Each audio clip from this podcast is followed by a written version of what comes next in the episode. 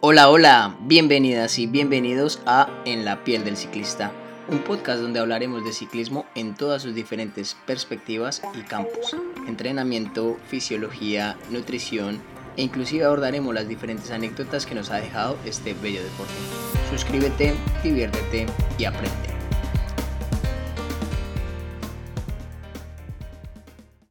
Bienvenidos y bienvenidas una vez más a su podcast de ciclismo en la piel del ciclista. Este ya va nuestro cuarto capítulo. En episodios anteriores hemos tocado temas muy densos, algunos de ellos como el entrenamiento por frecuencia cardíaca en zonas de entrenamiento. Hemos tocado temas más chéveres y más coloquiales como entrevistas a Clau donde nos contaba un poquito qué es la bici en su vida y cómo le ha permitido generar cambios en todo sentido. Y hoy quiero traer un complemento a esos primeros capítulos donde hablábamos de zonas de entrenamiento, frecuencia cardíaca y demás, hablando o trayendo hoy al tema de los sustratos energéticos. Hoy les quiero hablar de cómo los sustratos energéticos van súper relacionados con procesos de entrenamiento muy complejos y como para mí estos sustratos energéticos son el pilar fundamental de la planificación del entrenamiento.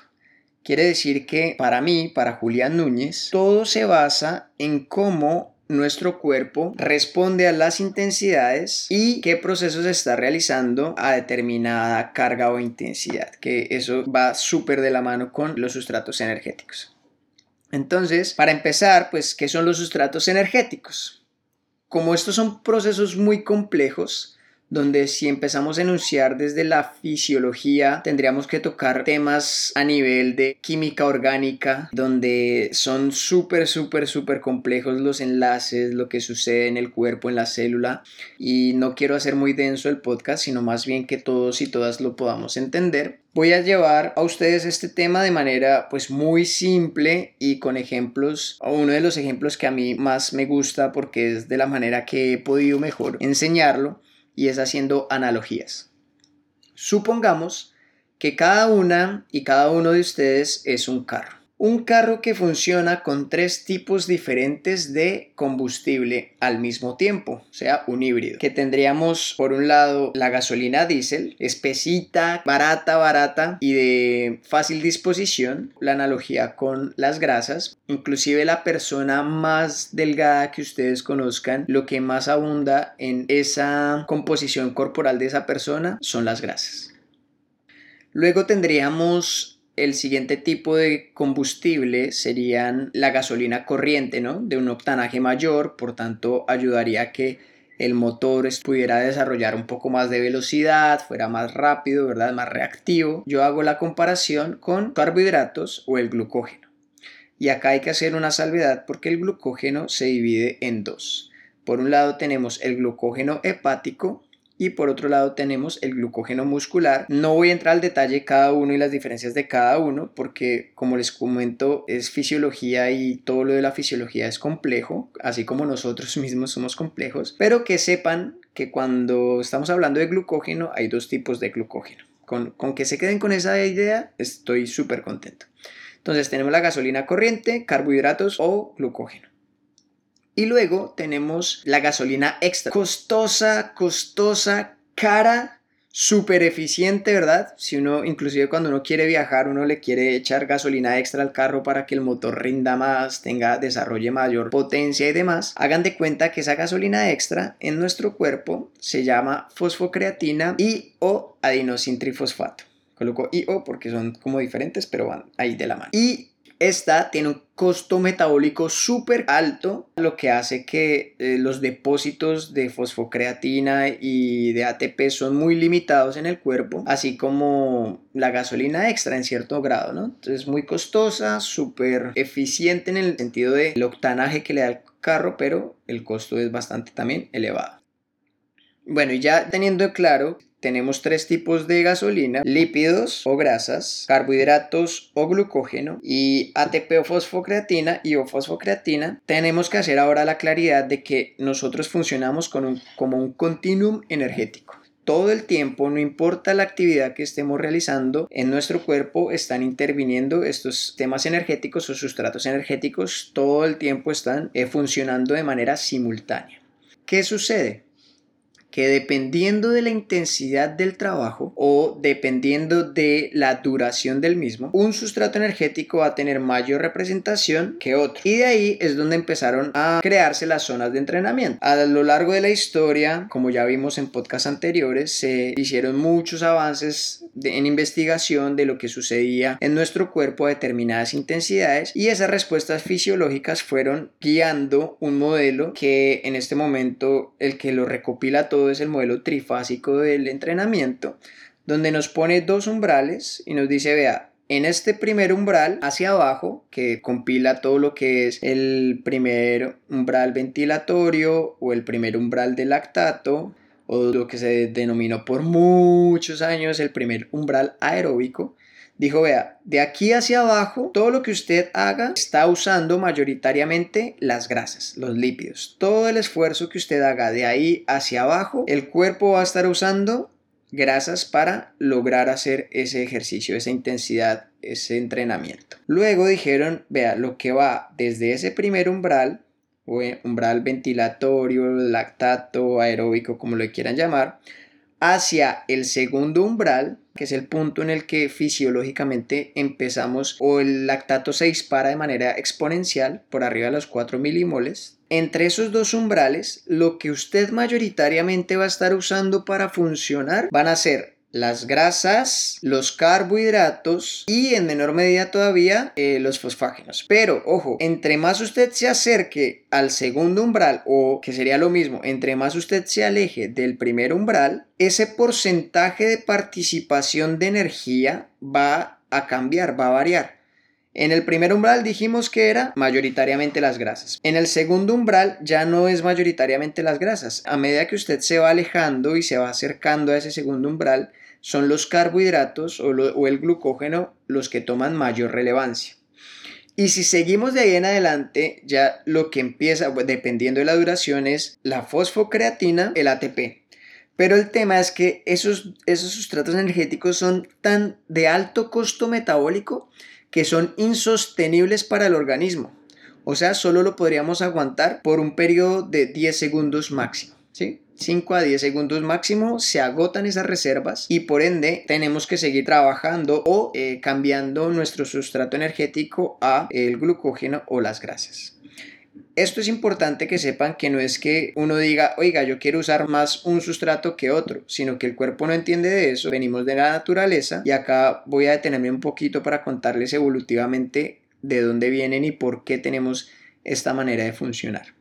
Hace muchos años atrás, cuando éramos especie nómada y vivíamos de la carroña, porque éramos carroñeros, no éramos un mamífero y no lo somos, un mamífero poderoso, musculoso, veloz, ¿verdad? No somos ni de cerca el mamífero más rápido. Nuestro cuerpo tenía que desarrollar sistemas para podernos trasladar largas distancias, ¿verdad? Una vez se agotaba el alimento o no encontrábamos alimento y teníamos que trasladarnos por las estaciones, el invierno, teníamos que trasladarnos y en comunidad avanzábamos, pero no avanzábamos a un paso descomunal, sino lo hacíamos lento y constante. Teníamos que recorrer muchos kilómetros para alejarnos o del invierno o encontrar nuevo alimento y demás. En cuanto a la parte de caza, como no somos el mamífero más fuerte, la técnica de cazar era acechando a la presa, los mamuts, imagínense mamuts, animales de muy alto volumen y nosotros tan pequeños. Entonces la manera era empezar acechándolos, haciéndolos correr y correr y nosotros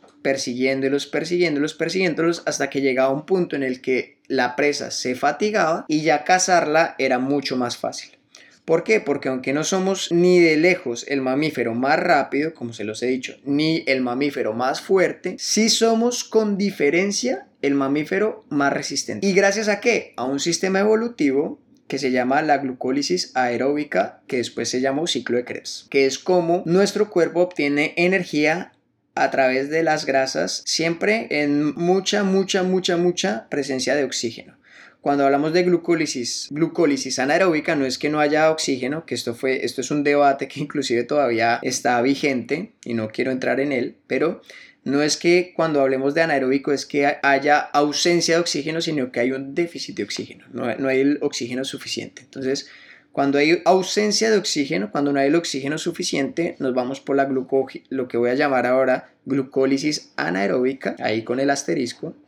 Y cuando hay mucha presencia de oxígeno, le vamos a llamar ciclo de Krebs o glucólisis aeróbica. ¿A qué viene todo esto, Julián? Dirán ustedes. Pues bueno, las zonas de entrenamiento estimulan uno u otro sistema de trabajo. Por ejemplo, si usted está haciendo fuerzas, eh, perdón, si usted está haciendo intervalos de potencia, donde usted está desarrollando la mayor capacidad de fuerza que puede en un periodo muy corto a la máxima velocidad, ¿usted qué está estimulando ahí? El sistema anaeróbico, ¿verdad? Los fosfágenos. Entonces, ¿a qué va esto? A que si en su objetivo está ganar un gran fondo, pues probablemente el entrenamiento que usted tiene que hacer no debe ser de intervalos de potencia. Tal vez el entrenamiento que usted debe hacer debe ser guiado hacia estimular y ser más eficiente desde la parte aeróbica, colocar nuestro organismo en periodos de muy alta eficiencia. Acá ya empezamos a conectar entonces lo que son sustratos energéticos con entrenamiento. Y esto lo digo porque aunque muchos de nosotros trabajamos basados en X o Y motivo de zonas de entrenamiento, quiero que quede muy claro que estos sistemas de zonas no son algo novedoso, no son la panacea. Esto viene desde hace muchos años, desde 1911, imagínense. la primera persona que habló de, de fases aeróbica, anaeróbica fue en 1911. Entonces esto no es algo que se inventó Strava, que se inventó Training Peaks, esto es algo que tiene muchos años y que por tanto está súper desarrollado. Pero sí quiero que se queden con que dependiendo de su objetivo deberían empezar a estimular uno u otro sistema energético. Vamos a ir cada vez más al detalle. Ya les conté que ese primer umbral ventilatorio o ese primer umbral de lactato está situado en los 2 milimoles de litro de sangre, ¿verdad? Es un punto donde ya se, se sabe que cambió la respiración. ¿Para qué me sirve esto? Si tengo como objetivo bajar de peso, si tengo como objetivo correr una prueba por etapas, o sea, hacer muchos esfuerzos diarios seguidos, si tengo como objetivo completar una travesía larguísima. Soy un ciclista de ultrafondo que quiero hacer 300 kilómetros en un día. Si quiero hacer un gran fondo también, que demanda también tener mucha resistencia, pues entonces debo estimular mucho mi zona, esa, esa primer umbral. Probablemente mis entrenamientos deberían ser en su gran mayoría ahí, en el primer umbral ventilatorio o en el primer momento en que la concentración de lactato en sangre es apenas 2 milimoles y por ende puedo sostener el trabajo mucho tiempo. Pero si de pronto mi entrenamiento es más hacia chequeos de un día, clásicas de uno y dos días, criteriums, pruebas muy explosivas y cortas de una hora de duración, 45 minutos, pues probablemente el que yo tenga una capacidad aeróbica fuerte no va a garantizar que yo sea un buen ciclista. Ahí mi entrenamiento debería ser más hacia el segundo umbral, ¿verdad? Hacia la parte explosiva, hacia la parte de cambios de ritmo, donde el sistema energético que predomine no sean los lípidos, no sea la beta oxidación en la manera que por la cual yo estoy obteniendo energía, sino tal vez sea la glucólisis. Tal vez tengo que entrenar a, punta de esos sistemas, eh, perdón, tengo que entrenar a punta de esos estímulos que activen el sustrato más glucolítico. Serían ya trabajos de cambios de ritmo, los intervalos over, and under que llaman algunos autores o intervalos alternantes, tal vez intervalos descendentes también que los dice otro autor como Chris Carmichael, para que mi cuerpo empiece a generar ese tipo de adaptación y mi cuerpo cada vez entienda, oiga, es que yo no tengo que entrenar o yo no tengo que sacar energía de las grasas, porque es que mi demanda o la demanda de mi objetivo, de mi evento, es netamente glucolítica en su gran mayoría. Y acá es importante que tengamos eso en cuenta porque si usted no está logrando el objetivo de bajar de peso, tal vez es que está entrenando con el sustrato energético que no es. O sea, que eso se transporta a que tal vez usted está entrenando en zonas de entrenamiento que no son las adecuadas. Si entrenara más suave, probablemente estimularía más esa zona FATMAX, que si ustedes lo buscan en Google van a encontrar la zona FATMAX, que está ahí cerquita ese primer umbral, que al final es súper aeróbico. Es un momento en el que podemos sostener el esfuerzo mucho tiempo. Se los dejo ahí para que lo piensen. Si no están logrando su objetivo, probablemente es porque no están estimulando el sustrato energético que es. Y esto me lleva a otra cosa. Y es que una vez tenemos definido nuestro objetivo, hacer patios en X tiempo, bajar X kilos, mejorar tanto tiempo en la subida, ganarle a Pepito, aguantarle el paso a su tanita, ¿sí? Una vez tenemos ese objetivo, lo siguiente que habría que hacer es encontrar las limitaciones y fortalezas que tenemos. ¿Cómo lo hacemos? Pues la mejor forma es un test control incremental o si, ya nos conocemos, ya conocemos el proceso, pues simplemente evaluar ese, eh, variables como o métricas como la eficiencia, el drift, el desacople, nos pueden ayudar a encontrar esas limitantes. Y luego ya puedo empezar a dosificar las cargas. Entonces, primero, ¿qué debo hacer? ¿Qué quiero entrenar? ¿Para qué lo quiero entrenar? Segundo, ¿qué debo hacer? Es encontrar hasta dónde puedo llegar fisiológicamente, hasta dónde mi cuerpo es capaz de llegar. Si ya estoy fuerte ahí, tal vez la manera de llegar a ese objetivo es por otro lado, porque el cuerpo tiene 360 grados de entrenarse, no solamente todo es FTP, no solamente todos son vatios, sino hay muchas maneras de mejorar. Y luego ya generando una planificación acorde a esos dos puntos anteriores. ¿Y esa planificación cómo va a ser? Pues acorde a lo que hemos visto, puede ser una planificación ondulatoria, puede ser una planificación lineal, puede ser una planificación invertida, puede ser una planificación polarizada. Y en definitiva lo que necesitamos es saber que la planificación del entrenamiento debe ser regida por nuestras necesidades, por nuestros objetivos y en el fondo por la manera en que podemos interpretar los sustratos energéticos en ella. Y acá ya estoy cerrando porque ya estoy llegando a los 20 minutos y no quiero extenderme demasiado, pero quiero que se queden con varias cosas. Primero, los sustratos energéticos están súper íntimamente ligados y relacionados con las zonas de entrenamiento, sean cuales sean. Segundo, para lograr un objetivo tiene que saber qué tipo de sustrato energético debe estimular, cuánto tiempo y por qué. Y tercero, hay que entender que los sustratos energéticos son la base, bueno, para mí, de los periodos de entrenamiento. Por tanto, desconocerlos sería desconocer uno de los pilares fundamentales de la metodología del entrenamiento. Bueno gente, espero que haya quedado un poquito más claro esto de los sustratos energéticos. Yo sé que es súper denso, yo sé que es un poco confuso, pero si les logré llegar en algo, por favor déjenlo en los comentarios en nuestras redes, arroba oficial en Instagram por Facebook estamos como Rollobyte TS y entender si sí he podido ser claro o no me podría ayudar a saber si necesitamos otro capítulo un poco más extenso o si ya hemos podido cerrar con este tema. Yo soy Julián, nos vemos la próxima semana en su podcast En la piel del ciclista. Un abrazo, chao chao.